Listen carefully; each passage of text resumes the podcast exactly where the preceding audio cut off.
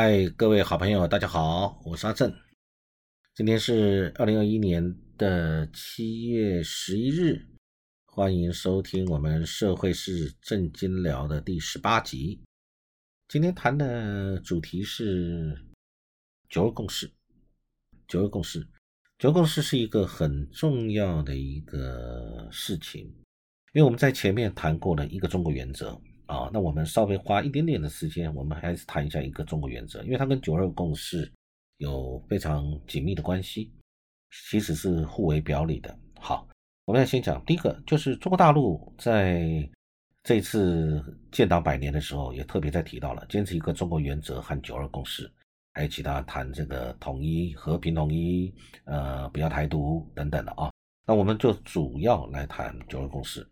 因为中国大陆以前谈到一个中国原则的时候，那的跟九二共识的关系，其实提的都是一个中国原则的九二共识，或者两岸同属一个中国的九二共识，和呈现一个中国原则的九二共识等等。那这个在这一次呢，习近平总书记在二零二一年的七月一号中国建党百年这个庆典上谈到的是。一个中国要坚持一个中国原则和九二共识。好，所以我觉得这个就是两岸有一条路走了。我想中国大陆的不论是在政治、在党、在他们的呃决策圈子、在他们的社科院、在他们的相关的智库学者，我觉得也都是看到了一条路要走。呃，但是我的看法是，除了中国大陆呃对于这个事情他有他的坚持之外，当然，我们中华民国，我们台湾政府也有我们的看法。但是我在上一集我有提过，我说我们呃政府可能是疏忽了，我不能说政府愚民，但是我觉得政府你也应该把你的主张、你的立场。不是三句两句，或者一些叫嚣式的一些情绪性的对骂，借着陆委会或者呃我们的这个呃海基会、陆委会，或者我们变成了好像是是一个国防部一样，或者是要去跟对岸去叫嚣，或者是不理性的去去分析。我的重点是我们中华民国台湾，我们政府应该对老百姓谈。中国大陆现在主张的一些东西，跟我们有什么关系？那我们应该来，第一个要先了解，了解以后你才能够做出思考，做出思考以后你才能够做出正确的决策，而且做正确的决策之前还要决定你要不要做决策，你懂不懂？你不懂，你不能做决策也没有用，你必须要能够懂。然后你才能够开始往做决策的这个过程里面去往前迈进，而这个过程谁有这个权利？谁有这个公权力？政府嘛，政府你可以让老百姓有更多的了解，知道。中共现在主张这些事情跟我们有什么关系？难道只有一个硬碰硬，就是不可能，我们做不到？呃，你就是想并吞我们，想乌通我们，都是去彰显一些这方面的比较尖锐的问题，没有去谋求一个解决之道，或者一个整体解决方案，可长可久的一个解决的一个方法。或者是解决的人才库，解决的一个策略，解决的一个阶段性进程，我们都可以做。那但是老百姓似乎都是状况外，或者是不懂，或者对这个知道的讯息都来自于媒体或者相关的报道都很肤浅跟片面，而且可能比较碎片化，你没有把它连贯在一起。我觉得这是我们的责任，政府应该要让老百姓更了解。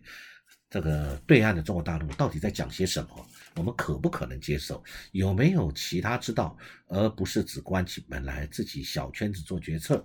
我觉得应该让更多的人来参与，跟疫苗的决策是一样的意思。应该让更多的人来做决策，你当然会得到更好的决策品质啊！我想任何一个。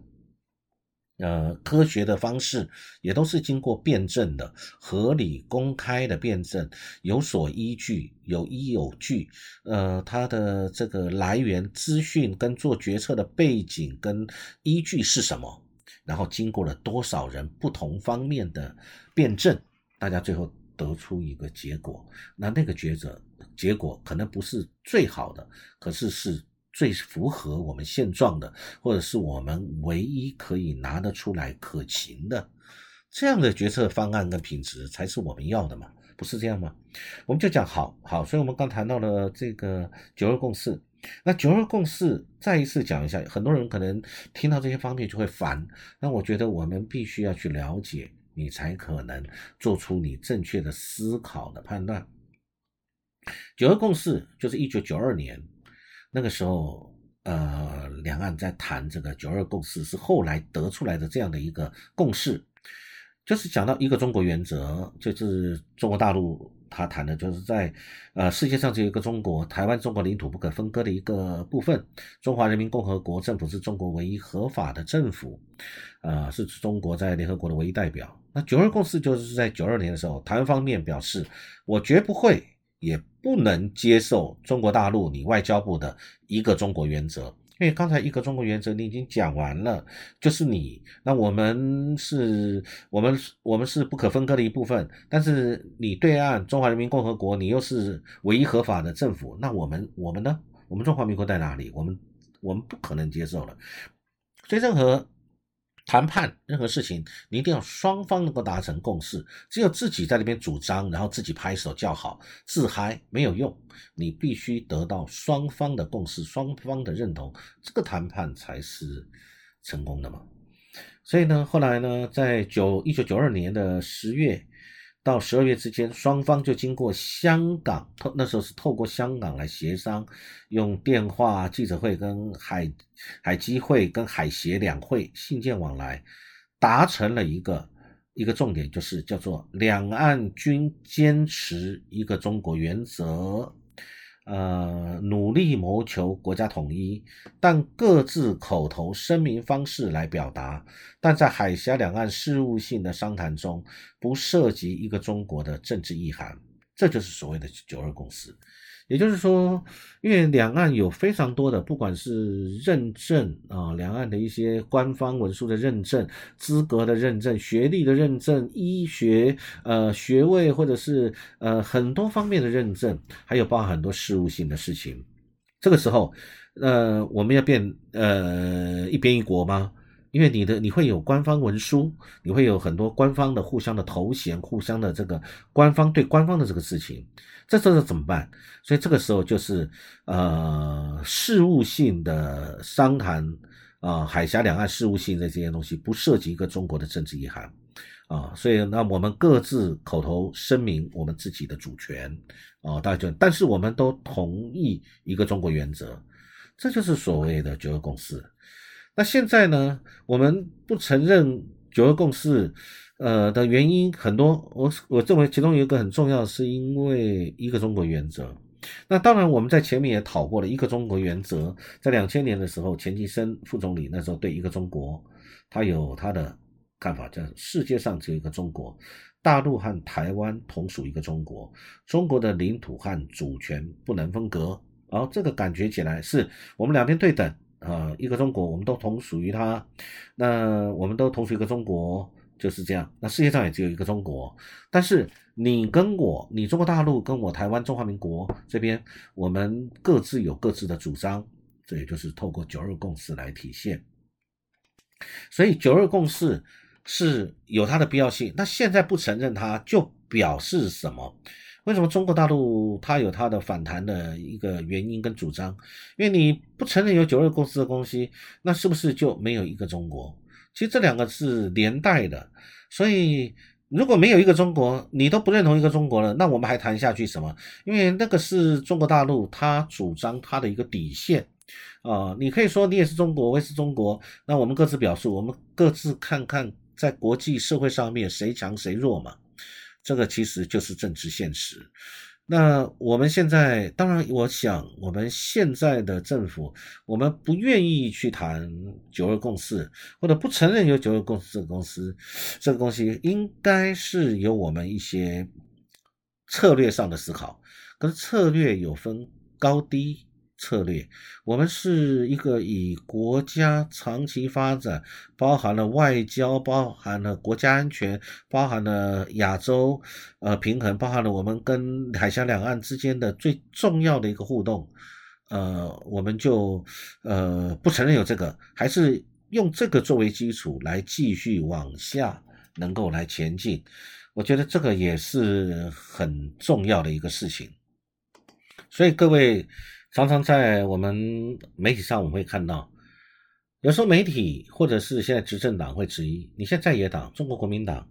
你对九二共识的看法是什么？你的主张是什么？你坚不坚持有九二共识？国民党目前还是这个承认九二共识的。那国民党对于九二共识也是非常的谨慎，因为中国大陆他提出来的一个中国原则就可以跟九二共识挂在一起，所以九二共识常常又被拿来变一国两制。之前被这样的一个不当的连结，我觉得是很不道德的，因为一个中国原则是一件事。九二共识是一个发生在当年两岸的一个过程。那虽然已经时隔二十年了，但是你如果不去认这个事情，你其他东西没有办法往下走。两岸就继续对峙吗？就继续我们台湾就继续依靠美日吗？然后我们跟隔壁的中国大陆就老死不相往来吗？啊，我觉得这个就是是不是会太过？是不是把自己的路截断了，或者是我们的意识形态作祟，或者是既得利益者今天怕这个事情继续往下去发展跟延伸，会影响到自己的权力结构？我不知道，但是我们老百姓应该要搞清楚的，九二共识是什么，跟一个中国原则是什么，搞清楚了，不要的你可以大声讲，我不要。不承认的，你可以大声讲，我不承认。